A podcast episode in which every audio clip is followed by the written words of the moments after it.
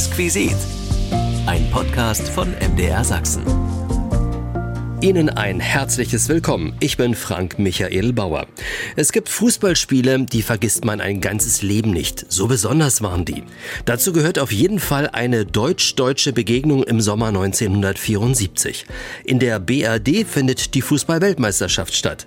Zum ersten Mal hat sich die Nationalelf der Deutschen Demokratischen Republik für einen solchen Wettbewerb qualifiziert. Und dann stehen sich zum ersten und einzigen Mal die beiden Länderteams im Hamburger Volksparkstadion gegenüber. Für den DDR-Rundfunk kommentiert Werner Eberhardt, für das DDR-Fernsehen Heinz-Florian Oertel, als der Höhepunkt für die DDR-Fußballgeschichte naht. Sparwasser, Sparwasser und Tor!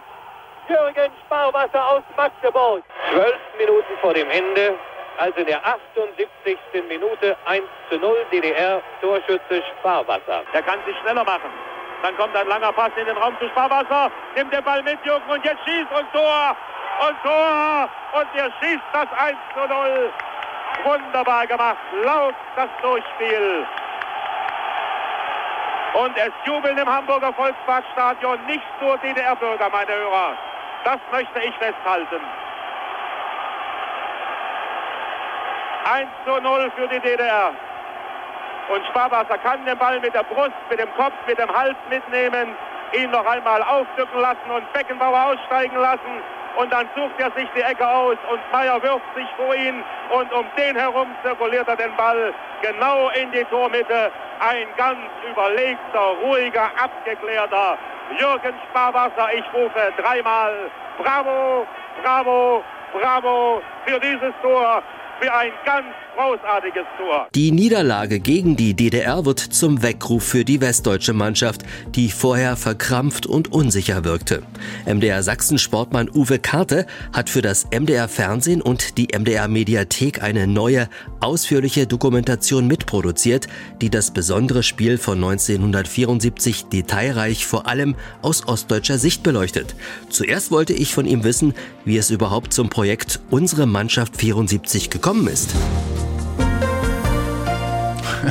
Na, wie immer, man bekommt irgendwann eine Anfrage.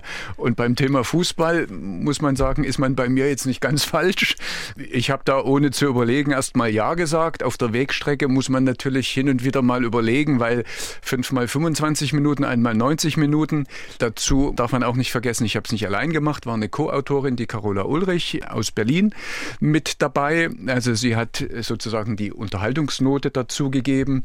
Und ja, das wurde dann natürlich eine bunte Mischung, so kann man es mal sagen, von verschiedenen Gewerken und hat uns ein knappes Jahr beschäftigt. Genau. Wir hören schon, da steckt eine ganze Menge Arbeit drin. Fünf Teile fürs Internet, 25 Minuten und dann 90 Minuten, die gerade im Fernsehen gelaufen sind. Ein Jahr habt ihr gebraucht. Was macht am meisten Arbeit? Du, das kann ich gar nicht so sagen, weil es beginnt natürlich mit dem leeren Blatt Papier und dann musst du irgendwas draufschreiben. So, und dann kennt man natürlich den einen oder anderen und äh, bei dem Spiel, logischerweise, kommst du an dem Sparwasser nicht vorbei, du kommst an dem Kreu nicht vorbei, du kommst an dem Ducker, an dem Kreischer, an dem Irmscher, an dem Kiesche, wie auch immer. Es war ja wirklich die goldene Generation im DDR-Fußball, keine Frage. Und weil du das eingangs gesagt hast, aus ostdeutscher Sicht, es ist ja immer so, deutsch-deutsche Themen sind ja der ostdeutsche Blickwinkel, weil der Westen hat nie in den Osten geguckt aber der Osten immer in den Westen. Mhm. Ein besonderes Spiel in jedem Fall, ein Spiel auf deutschem Boden zwischen beiden deutschen Staaten. Das war ja eigentlich sonst nicht möglich gewesen, aber durch die Auslosung am 5. Januar 1974 durch den elfjährigen Schöneberger Sängerknaben Detlef Lange wurde es möglich. Und diese Auslosung, die fand beim Hessischen Rundfunk in Frankfurt am Main statt und war aus heutiger Sicht ziemlich einfach gestrickt, oder? Ja, ganz simpel, also rein von baulichen Voraussetzungen Voraussetzungen hat man den Sendesaal zur großen Weltbühne gemacht. Ich glaube, 500 Millionen Menschen haben zugeguckt, weil äh, damals natürlich das ein, ein riesengroßes Ereignis war. WM-Gruppenauslosung. Und da muss ich eine kleine Vorgeschichte erzählen. Es gab ja schon ähm, ein halbes Jahr vorher oder ein Vierteljahr vorher gab es schon zwei, die ersten zwei deutsch-deutschen Duelle im Europapokal. Das war damals ja schon die erste Sensation. Ich habe irgendwann mal den General, den damaligen Generalsekretär der UEFA, also des Europäischen Fußballverbandes, kontaktiert für irgendein Buchprojekt und der hat mir tatsächlich in seiner Art bestätigt, dass man bis 1973, also bis zur gemeinsamen UNO-Aufnahme der beiden deutschen Staaten, sehr wohl verhindert hat, dass Deutsch auf Deutsch trifft. Und wenn man, habe ich ihn dann gefragt, wenn man im Umkehrschluss es verhindert hat, kann man es ja auch vielleicht befördern. Weil im Europapokal der Landesmeister Anfang Oktober 73 waren die ersten zwei Lose, die gezogen wurden, Bayern München und Dynamo Dresden. Also wer an solche Zufälle glaubt, ich sage nur warme Kugel, raue Kugel, Möglichkeiten gibt es da viel. Und jetzt kommen wir in den Sendesaal des Hessischen Rundfunks. Das war ganz simpel. Da stand wie so eine Lichtwand mit allen Gruppen, also mit, der, mit, mit dem kompletten Spielplan. Und dann stand hinten einer auf der Leiter und hat die gezogenen Länder in den vorgegebenen Schildern in diese Schübe da reingewirscht. War vielleicht der Hausmeister sogar. Könnte der Hausmeister gewesen sein. Ich hoffe nicht, dass es der Pförtner war. Genau. Aber es war damals ganz simpel. Es hat funktioniert und als das losgezogen wurde, die DDR wurde ja der BRD-Gruppe zugelost.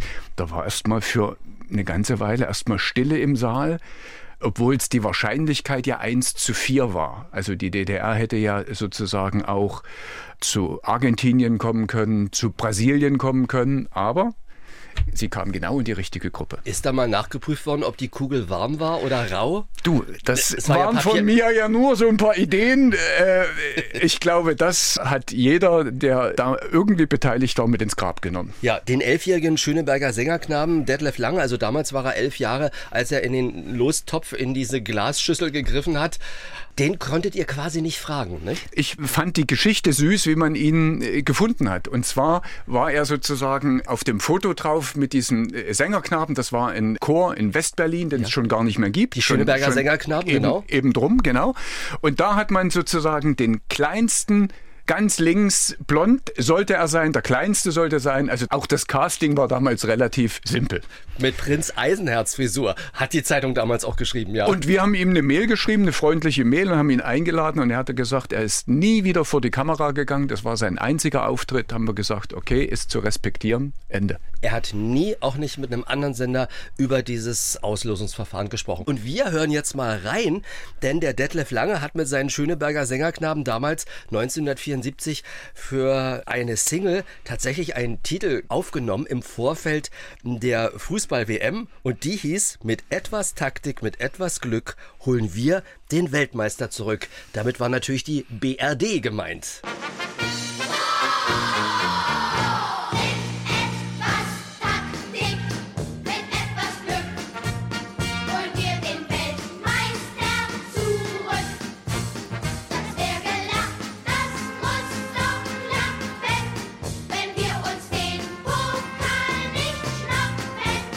Ein Ausschnitt aus der Platte damals. Glaubten Sie daran, Weltmeister schon zu werden? Wurde ja dann fast verhindert, beziehungsweise die DDR hat ihnen die Suppe schon ein bisschen versalzen, der westdeutschen Mannschaft, mit dem 1 zu 0 Sieg bei diesem legendären Spiel im Juni des Jahres 1974. War es eigentlich ein Wermutstropfen, Uwe Karte? Die DDR musste in Westberlin gegen Chile antreten. Westberlin als Teil der Bundesrepublik hat der Ostblock ja immer nicht anerkannt und nun musste man ausgerechnet nach West-Berlin. Ja, und dann noch dazu, dass ja im September Allende gestürzt wurde in Chile und das war natürlich eine hochbrisante Angelegenheit, so wie die ganze Auslosung natürlich eine politische Nummer war. Und die DDR in Person von Manfred Ewald, dem damaligen Sportboss oder DTSB-Vorsitzenden, Präsidenten, wie er hieß. Des Deutschen Turn- und Sportbundes, DTSB Korrekt. für alle, die es nicht mehr wissen. Der hat tatsächlich überlegt, die Mannschaft von der WM zurückzuziehen. Und da hat man ihm gesagt, ob er denn irre ist weil damit auch Vertragsstrafen, man muss ja wissen, dass auch der Fußballweltverband für jeden Spieler so eine Art Auslöse an die jeweiligen Clubs zahlt und das wurde natürlich in West gezahlt und von den 120 D-Mark pro Spieler pro Tag bekam der Spieler der DDR-Mannschaft 8 Mark, der Rest strich der DTSB ein. Bombengeschäft für meine Ewald, meine ich, oder? Auf jeden Fall. Eigentlich regiert in der BRD die SPD damals. Kanzler Willy Brandt hatte im deutsch-deutschen Verhältnis die Entspannungspolitik großgeschrieben, war aber am 6. Mai zurückgetreten. Und nun war das natürlich eine peinliche Angelegenheit, weil ja im Grunde war die DDR dran schuld. Ich sag nur, der aufgeflogene Stasi-Spion Günter Guillaume hat ihn zum Rücktritt gebracht. Und trotzdem ist man sich dann da begegnet. Ne? Hochbrisant alles. Es war eigentlich der erste große Auftritt vom neuen Kanzler, von Helmut Schmidt. Der hat mit Fußball jetzt nicht so schrecklich viel am Hut gehabt, aber es war auch der erste Auftritt von, ich glaube, Michael Kohl, der Leiter der ständigen Vertretung der DDR in Bonn. Also das war schon, aber ich glaube schon eine Zeit, wo man auch miteinander wollte. Also es gab Zeiten, da wollte man gar nicht miteinander und das hat das ein bisschen leichter gemacht, wobei diese Kanzleramtsaffäre natürlich, das war schon eine irre Belastung für das deutsch-deutsche Miteinander. Hm, gucken wir nochmal ins Jahr 74. Damals war ja auch noch die Ölkrise. Der DFB untersagte sogar 1974 Abendspiele in der Bundesrepublik äh, unter Flutlicht, damit die Energie sparen können. Also da kam auch 74 eine ganze Menge zusammen. Äh, sei ein Verweis auf die Gegenwart erlaubt. Wir sitzen, wenn der Winter hart wird, im Keller mit zwei Pullovern und die Fußball-Bundesliga spielt mit Rasenheizung, mit Flutlicht und mit Solarium äh, gegrünten Rasen.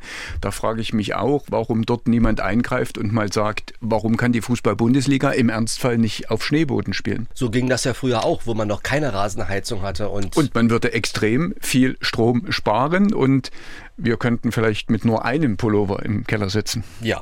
Und jetzt wieder zurück ins Jahr 74. Verbal haben sich die beiden Seiten relativ zurückgehalten, auch vor dem Spiel. Also es gab da nicht so ein Rumgetrommel Ost-West. Die DDR-Delegation protestierte nur mal gegen den zugeteilten Mannschaftsbus, der ja nur schwarz-rot-goldene Farben hatte. Hammerzügel Ehrenkranz fehlten natürlich auf dem Bus, aber alle hatten schwarz-rot-gold. Das war nun mal die Farbe der äh, Fahne des Gastgebers. Aber die DDR hat sich einen anderen Bus gemietet, ne? Die sind, glaube ich, zwei Tage mit einem grünen Bus, also mit einem unauffälligen grünen Bus durchs Land gefahren, also durch Hamburg. Das waren ungefähr 20 Kilometer. Das Quartier haben wir auch besucht. In Quickborn, ne? In Hamburg-Quickborn, das ist am nördlichen Stadtrand. Das war Erstbezug, so eine Art Motel, Sporthotel, relativ einfach. Und dort haben auch nur die DDR-Spieler, die Delegation umfasste nicht mehr als 40 Personen. Und hübsch ist aber eine Geschichte, der Bus ist gar nicht so spektakulär, meine ich, aber aus Ostberlin kam jeden Tag ein LKW W50, du weißt, der ja. Bärenstarke aus Ludwigsfelde, Kenne, ja. und hat jeden Tag die schmutzigen Trainingsklamotten nach Berlin gebracht zum Waschen und wieder zurück. Und da wurde er aber auch mal missbraucht, weil es war 74 die WM, war nicht nur Ölkrise und, und Guillaume, sondern es war auch der Durchbruch, zumindest im Westen, im Osten vielleicht ein bisschen später, des Farbfernsehens. Also die WM war für viele im Westen die Gelegenheit, den Schwarz-Weiß-Fernseher rauszuschmeißen und ein Colorgerät sich Telefunken oder keine Ahnung, was es damals gab. Und da bekam jeder Spieler als Werbegeschenk einen Farbfernseher und die wurden natürlich aber nicht den Spielern mitgegeben, sondern die landeten mit dem LKW eingehüllt in die Schmutzwäsche, dass sie also ein bisschen gepolstert wurden in Ostberlin und wurden an solide Funktionäre verteilt. Die haben aus dem Westen Farbfernseher in den Osten geliefert. Genau. Also eigentlich gehörten sie den Spielern, aber die durften ja keine Geschenke annehmen, weil sie waren ja Diplomaten im Trainingsanzug. So war das damals. Ja. Da hat dann auch keiner danach gefragt. Ich kann übrigens einflechten, ich habe äh, Teile der Fußball-WM damals in der DDR schon in Farbe gucken können. Das lag daran, weil meine Familie mit einem Rundfunk- und Fernsehmechaniker befreundet gewesen ist. Und die hatten ja meistens in der DDR Handwerker alles. Den Color 20 oder sowas. Aus nur, Stassfurt, ja. Nur wer den Raduga hatte, musste ein bisschen aufpassen, weil die fackelten immer mal ab. Das ja. waren die russischen Geräte. Richtig, da brauchte man auch drei Mann, um den in die Schrankwand zu hieven. Die war nämlich richtige Tigerarbeit, richtig schwer. Richtig, aus dem Ganzen. Aus dem ganzen Block ja. gemacht. Die DDR hat sich übrigens, das Mannschaftsquartier wurde schon angesprochen, in Quickborn bei Hamburg, hat sich gar nicht unnahbar gegeben vor den Toren von Hamburg in Quickborn. Da gab es Autogrammstunden und öffentliche Trainings. Trainer Buschner sagte der Presse, wenn Sie Fragen haben, kommen Sie ruhig zu uns. Ja, ich glaube, der Buschner hat die, die Auftritte vor der Weltpresse genossen. Also der war charmant, der war witzig, der war selbstbewusst. Also er war eigentlich der Star dieser Truppe, war ja ein gelernter gelernter Sportwissenschaftler. Er wusste, was er konnte. Der Westen hat gesagt, der Typ sieht unheimlich gut aus. Also die haben ihn verglichen mit dem französischen Schauspieler. So, also weil, weil sie natürlich auch wussten, dass er damals großseitig auf irgendwelchen Illustrierten war und staunten über das Auftreten, denn im Vergleich dazu wirkte ja der Westtrainer Helmut Schön, der noch dazu aus dem Osten stammte. Aus Dresden. Der, aus Dresden, der wirkte ja mit seinem Scheitel über die Platte ja im Grunde bieder dagegen. So, und das Quartier war trotzdem hermetisch abgeriegelt und wurde rund um die Uhr bewacht, aus Sicherheitsgründen gehoben und so weiter, spielte alles wieder eine, eine Rolle. Aber die DDR hat gesagt, hier, wer sich anmeldet oder die Autogrammstunde ist oder Trainingsstunden konnten auch von den Einwohnern von Quickborn besucht werden. Und abends sind die Spieler auch aus dem Quartier raus. Da ist gleich ums Eck ein Tennisclub und da haben die mit den Quickbornern ein Bierchen getrunken. Bitte. Die BRD-Mannschaft war in Malente abgeriegelt aus Angst vor terroristischen Anschlägen.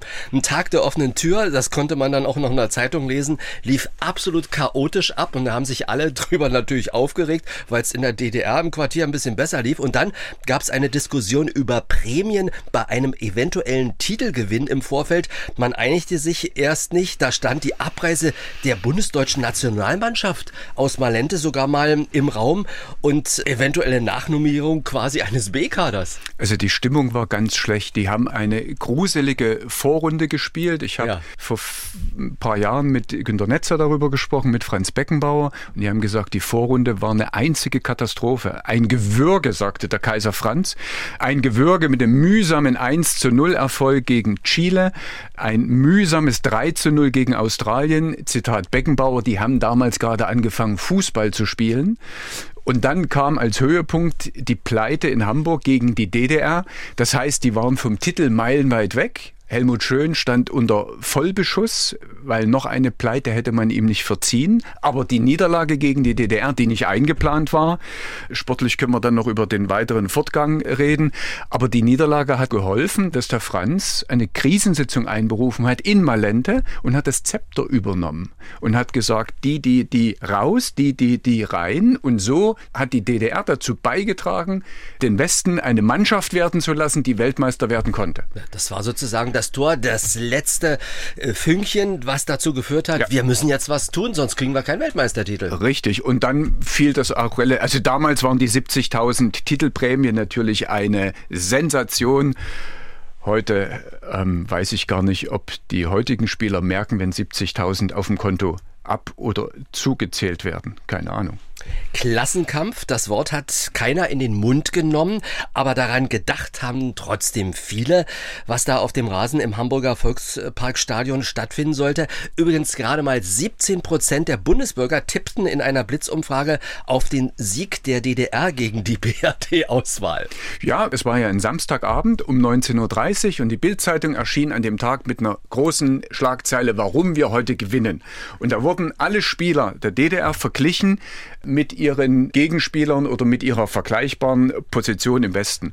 Und da fand ich aber bemerkenswert, der Vergleich ging nur, muss man sagen, 7 zu 4 aus. Also auf vier Positionen war immerhin der Osten nach Meinung der Bildzeitung besser besetzt als der Westen. Hans Mayer, dem habe ich die Zeitung natürlich genüsslich präsentiert, der meinte, ich habe es schon immer gewusst, die Bildzeitung hat Ahnung vom Fußball. Wie war die Mannschaft aufgestellt? Im Westen galt der WM-Neuling als zweitklassig. Ja klar. Also die DDR hat viermal vergeblich versucht, eine WM-Endrunde zu erreichen, hat das zum ersten Mal geschafft. Ausschlaggebend war der 2 0 Sieg in Leipzig gegen Rumänien. Da war die Bude voll.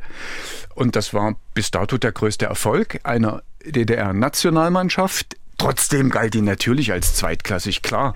Und sie galt als Außenseiter, aber sie hat ihr erstes Spiel gegen Australien gewonnen. Sie hat gegen Chile ein besseres Spiel gemacht.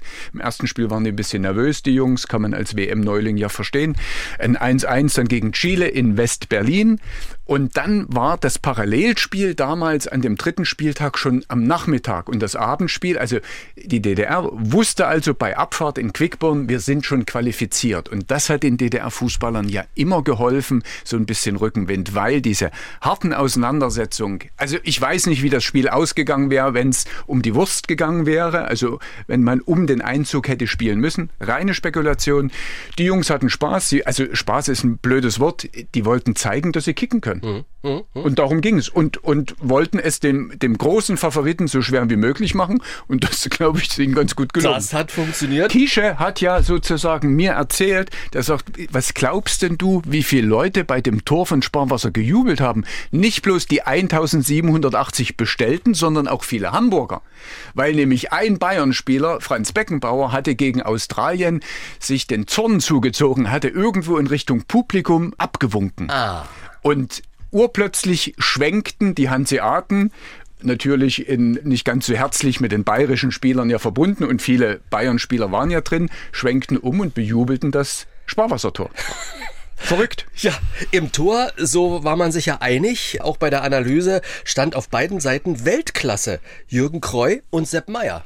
Also ich glaube, Helmut Schön hätte es unheimlich schwer gehabt, wenn er beide in einer Mannschaft gehabt hätte, weil für viele, selbst für viele westdeutsche Sportjournalisten und Experten und was weiß ich, die auf die WM geguckt haben, galt Jürgen Kreu als der beste Keeper des WM-Turniers. Man muss aber zur Ehrenrettung von Sepp Meyer sagen, also er hat gegen Polen die Wasserschlacht im Alleingang quasi gewonnen. Die Null war ihm zu verdanken und er hat auch in der zweiten Halbzeit im Endspiel gezeigt, dass er ein würdiger Keeper eines Weltmeisters ist.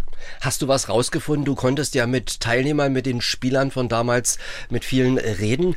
Waren sie sehr aufgeregt damals an diesem 22. Juni 1974 vor dem Spiel in Hamburg? Überhaupt nicht, weil die Zielstellung war Erreichen der zweiten Finalrunde und das hatten sie geschafft.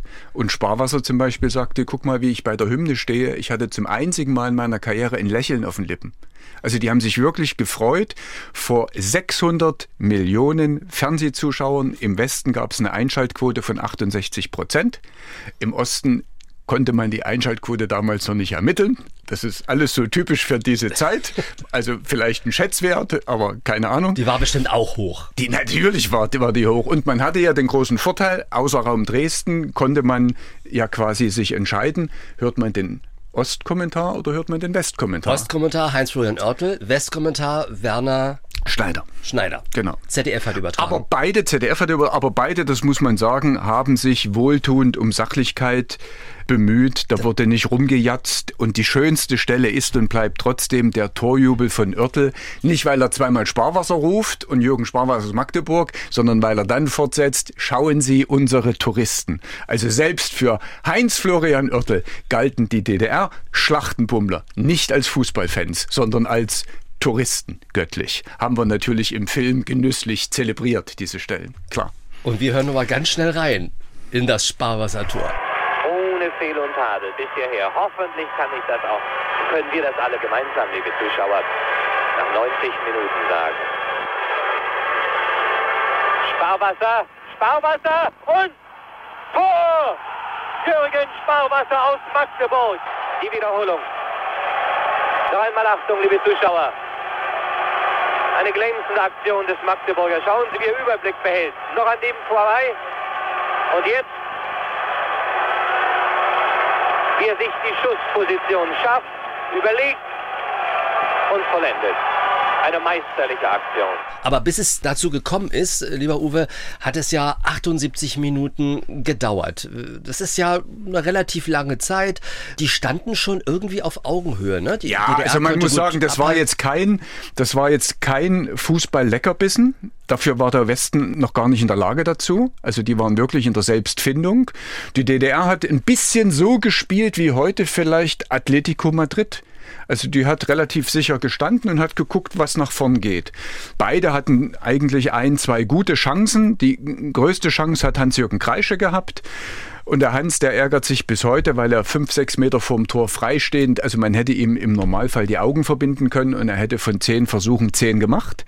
Aber an dem Tag hat er eben den Ball sozusagen in den Nachthimmel von Hamburg gejagt. Sonst würden wir heute nicht über das Sparwassertor reden, sonst würden wir heute vielleicht über das Kreische-Tor reden. Wäre auch spannend. Mhm, mhm, so, und so entwickelte sich ein Spiel, was ja logischerweise, je länger es 0 zu 0 stand, ähm, immer mehr nach dem Geschmack des vermeintlichen Außenseiters ist. Und dann kam Buschner auf die Idee, aus meiner Sicht eine Sensation. Der hatte ja auf der Auswechselbank einen Abwehrspieler und sonst nur Stürmer, weil er dachte, wenn sie zurückliegen, muss er was riskieren. Und der bringt in der 65. oder 68. Minute, also nach gut einer Stunde, bringt der Erich Hamann. Also der den späteren Pass schlägt auf, auf den Sparwasser. Der Hamann kam aber nur rein, zum Absichern des 0-0, weil ich habe schon vor meinem Auge die Schlagzeile Achtungserfolg gegen den großen Favoriten. Damit wäre man ja zufrieden gewesen. Dass der Hamann diesen Pass schlägt und im Übrigen auf den Tag genau fünf Jahre kein Länderspiel bestritten hatte. Also wie Buschner auf diese Idee gekommen ist, keine Ahnung, aber so ein Schuss Genialität brauchst du eben für so ein Tor im richtigen Moment, weil das Tor in der 78. Minute war ein guter Zeitpunkt, weil danach war die Zeit nicht mehr so üppig, um es zu korrigieren. Mhm. Also die Gesichter waren ziemlich lang bei den bundesdeutschen Spielern, kann ich mir vorstellen. Nicht nur die Gesichter, der eine oder andere DDR-Spieler hörte schon, wie die sich vollgetoffelt haben, wie man so schön sagt. Also da war, da war die Butter braun auf dem Platz. So, und da kriegten die sich in die Wolle und damit wussten die DDR-Spieler eigentlich, hey, das sieht sieht ja hier gut aus, das Spiel, das können wir ja echt gewinnen. Also äh, nach der 78. Minute ist nicht mehr so viel passiert. Was haben dir die Spieler so erzählt mit dem langen Rückblick? 74 ist ja nun schon fast 50 Jahre her. Wenn Sie das Spiel nochmal sehen, wie empfinden Sie das? Na, du knippst bei ihnen quasi eine Lampe an, die eigentlich aller fünf Jahre nur gebrannt hat. Also weil ja in jedem Rückblick da irgend sowas mit dabei war in, in der Richtung. Aber es ist schon erstaunlich, wenn dann auf ein bestimmtes Stichwort eben so bestimmt bestimmte Dinge fallen, so also wie man dann ein Trikot getauscht hat.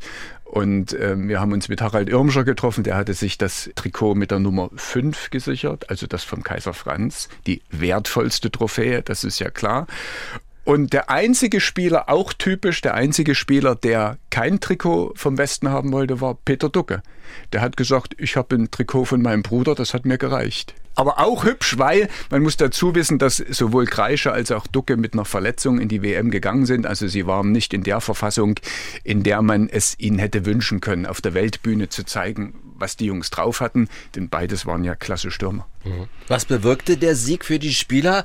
Helden der sozialistischen Arbeit, würde man mit rückblickend sagen. Na, zwei, zwei Sachen. Also sie wurden belohnt, als Gruppensieger in die vermeintlich schwerere zweite Finalrunde ein, einzuziehen für einen WM-Neuling mit tollen Spielen gegen Brasilien, Titelverteidiger, gegen die Niederlande, Top-Favorit und eigentlich übers Turnier gesehen die bessere Mannschaft als die BRD. Die haben nur das Endspiel verloren.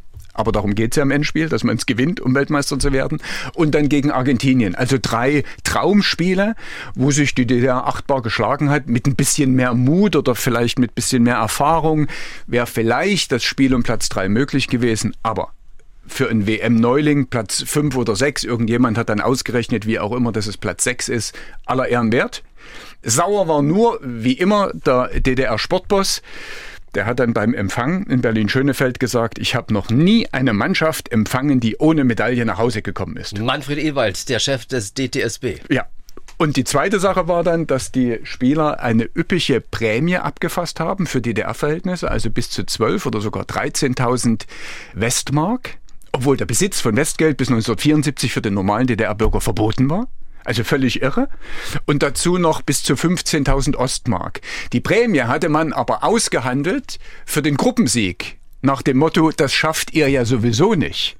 Und da haben die Spieler natürlich ja, mit einem breiten Grinsen die Scheine eingepackt und sollten zwei Tage später das Geld wieder abgeben, weil man in irgendeinem Intershop bemerkt hatte, dass also die Spielerfrauen üppig einkaufen und man wollte Unruhe in der Bevölkerung vermeiden. Natürlich waren die Spieler so clever und haben gesagt, Geld zurück ist nicht, wir haben alles schon ausgegeben. Hätte ich auch gesagt. Elegant. Sehr elegant. Ja. War fast diplomatisch. Genau. Was bedeutete für Sparwasser dieses Tor? Naja, also er bekam zum Endspiel saßen die ja zu Hause in ihren Wohnstuben und haben natürlich geguckt und er bekam nach dem Endspiel ein Telegramm und da hat sich jemand, ich meine aus Bielefeld gemeldet, äh, jedenfalls tief aus dem Westen und das Sparwasser Magdeburg stand, Jürgen, ganz Deutschland dankt dir. Und das war für ihn, glaube ich, spätestens der Punkt, darüber nachzudenken, dass es ein Stück weit, ja, deutsch-deutsche Geschichte war, das Tor. Na klar, weil die DDR war damit mit dem Endspiel die einzige Mannschaft, die den späteren Weltmeister besiegt hat. Das hat die ganze Sache groß gemacht. Wäre die Niederlande Weltmeister geworden oder wäre die BRD im Spiel um Platz drei gescheitert gegen Polen, keine Ahnung, würden wir heute vielleicht überhaupt nicht hier stehen. Also das hat es irgendwo besonders gemacht. Der eine wird Weltmeister und der andere fährt mit dem Gefühl nach Hause oder hat dann das Gefühl, den Weltmeister geschlagen zu haben und noch dazu auf dem Boden des Klassenfeindes. Tja, nun hatte aber Helmut Schön, der Dresdner, mit seiner Mannschaft Glück gehabt, gehört ja auch immer irgendwie dazu, und hat den Weltmeistertitel in die Bundesrepublik Deutschland äh, geholt. Vielleicht hat er auch eine Gratulation von seiner ehemaligen Mannschaft vom Dresdner SC oder von der SG Dresden-Friedrichstadt bekommen, weiß man nicht. Nee, also der war ja, der war relativ oft äh, dann bei Spielen da, hat sich auch im Vorfeld der Weltmeisterschaft gab es ein Länderspiel gegen Belgien, da hat er sich in Berlin, hat er sich mit dem Hans-Jürgen Kreische getroffen. Ähm, weil er war ja mit der Familie Kreische befreundet und, und die sind nach dem Krieg, sind also der Helmut Schön und Vater Kreische sind gemeinsam auf Hamstertour gegangen, um ihren kleinen Söhnen was zu essen zu besorgen und das wusste man ja alles in dieser Form damals nicht und diese Geschichten hätten ja heute, hätten ja ein Bohai zur Folge, was ja gar nicht mehr zu beenden wäre. Ja, also damals war das wirklich noch auf einer, eher auf einer Sachebene und der Boulevard hatte im Westen ein bisschen was gemacht und im Osten waren solche Themen eh tabu. Die hat es nicht gegeben. Wo genau. hätten die stehen sollen? In der Für dich oder in der Wochenpost? Ich weiß nicht. Im oder Bauernecho. ich weiß es nicht. In der NBI vielleicht ja, noch. Genau. In der neuen Berliner Illustrierten. Ja. Bei deinen Recherchen, bei äh, den äh, langen Recherchen, auch zusammen mit deiner Co-Autorin, äh, mit äh, Carola Ulrich, bist du da auf Sachen gestoßen, wo du gesagt hast, oh, das wusste ich ja noch gar nicht. Ja, ja, also der Wäschetransport, der ist schon schräg. So, und dass das Hotel heute eigentlich in keinem besonders guten Zustand ist, ist auch irgendwo bedauerlich. In Quickborn meinst in, du, ja. In, in Quickborn, das ist so eine Art Bauarbeiterabsteige in, inzwischen irgendwie geworden. Das ist schon ein bisschen bitter, weil das zeigt ja auch das Desinteresse des Westens an der Ost-Ost-Geschichte. Also im Normalfall gehört es sich ja eigentlich, dass man in das Hotel kommt und man sieht, dass das WM-Quartier war, also in irgendeiner Form. Und das ist heute, ähm, ich glaube, ein polnischen Eigentümer gehört das und der hat das, der hat das toll gefunden, weil der war, wir kamen mit ihm ins Gespräch. Er ist ein großer Fußballfan und war natürlich großer Fan dieser polnischen Truppe von 74 das waren ja genauso Weltstars mit Lato, mit Dena, mit Schamach und Gadocha. Das war ja eine Bombentruppe. Eine Spitzentruppe. Eine Spitzentruppe, genau. Wollte ich doch sagen. Wolltest du sagen. Genau. Äh, wie alt warst du damals? 19? Sieben. Sieben. Ich war, hatte gerade die erste Klasse abgeschlossen, war ein großer Fußballfan, weil ich erlebte, in diesem Jahr an der Hand des Vaters natürlich im Leipziger Zentralstadion die Europapokalauftritte vom 1. FC Lok Leipzig gegen AC Turin, gegen Wolverhampton, gegen Düsseldorf, gegen Ipswich, gegen Tottenham und ich dachte, das geht das ganze Leben so weiter. Wann hast du das Spiel das erste Mal gesehen? Kannst du dich daran noch erinnern, das berühmte Spiel 1974 BRD DDR? Also ich muss ganz ehrlich sagen, ich kann mich an die Eröffnungsfeier erinnern, die habe ich bei meiner Oma schauen dürfen. Schwarz-Weiß natürlich, ja. weil wir hatten noch nicht Farbe. Und wir hatten zu Hause ein Farbfernsehgerät, das brauchte zehn Minuten, bis das Bild erschien, auf einer 37er Röhre. Und ich glaube, ich musste an dem Tag, also ich habe zumindest nicht das Sparwassertor live gesehen, ich musste ins Bett. Und du kannst dir vorstellen, wie begeistert ich war. Riesig, kann ja. ich mir vorstellen. Die Eröffnungsveranstaltung, ist da nicht aus einem Ball Frank Schöbel rausgekommen und hat gesungen, der Fußball ist rund wie die Welt? Äh, er ist rausgekommen aus, aus, das waren Halbkugeln. Er musste dort zweieinhalb Stunden ausharren. Ich glaube, es war Dauerregen und es war ziemlich kalt und er hat aber gesungen, Freunde gibt es überall, weil das Zentralkomitee hat entschieden, eigentlich waren von allen Teil, von allen 16 Teilnehmerländern waren Folklore-Beiträge gefordert. Und der Frank, mit dem haben wir natürlich auch gedreht, der sagte, nee, nee, das Zentralkomitee hat entschieden, die DDR ist ein junges Land, die schicken also den Schöbel dorthin, der hatte 71 schon in der Hitparade, sein Auftritt wie ein Stern.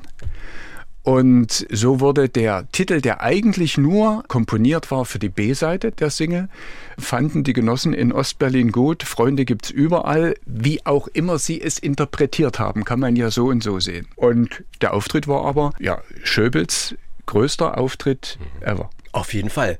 600 Millionen wahrscheinlich haben sich das angeguckt. Das ist schon eine Riesennummer gewesen. Ich habe übrigens meinem Onkel diese Single für 4,60 Mark der DDR abgeluchst. Da war nämlich hinten auch noch das Bild der DFV.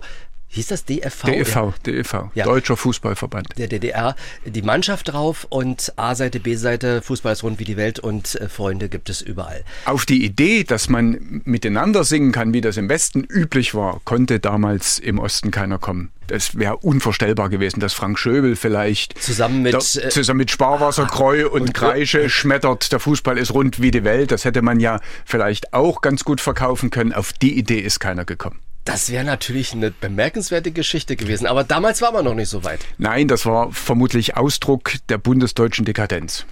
Wenn Sie jetzt Interesse haben, dann gehen Sie ab in die Mediathek unter mdr.de und da können Sie sich die 90-minütige Doku von Carola Ulrich und meinem heutigen Gast Uwe Karte anschauen. Und außerdem finden Sie in der Mediathek nochmal fünf Teile a 25 Minuten zu diesem Ereignis damals 1974. Die DDR trifft in der Bundesrepublik auf die Mannschaft der BRD und gewinnt 1 zu 0. Uwe, ich danke dir und noch einen schönen Abend. Ebenso, danke. Das war unsere Zeitreise in den Sommer 1974, als einmalig die DDR der BRD bei einem Fußballspiel innerhalb der WM gegenübergestanden hat und der Osten gewinnen konnte. Ich bin Frank Michael Bauer und sage Danke für Ihre Aufmerksamkeit. Die nächste Folge unseres Podcasts erwartet Sie in einer Woche. Wenn Sie Fragen oder Anregungen haben, wen soll ich mal besuchen und ans Mikrofon lotsen, schreiben Sie bitte eine Mail an unsere Adresse exquisit.mdr.de. Exquisit, ein Podcast von MDR Sachsen.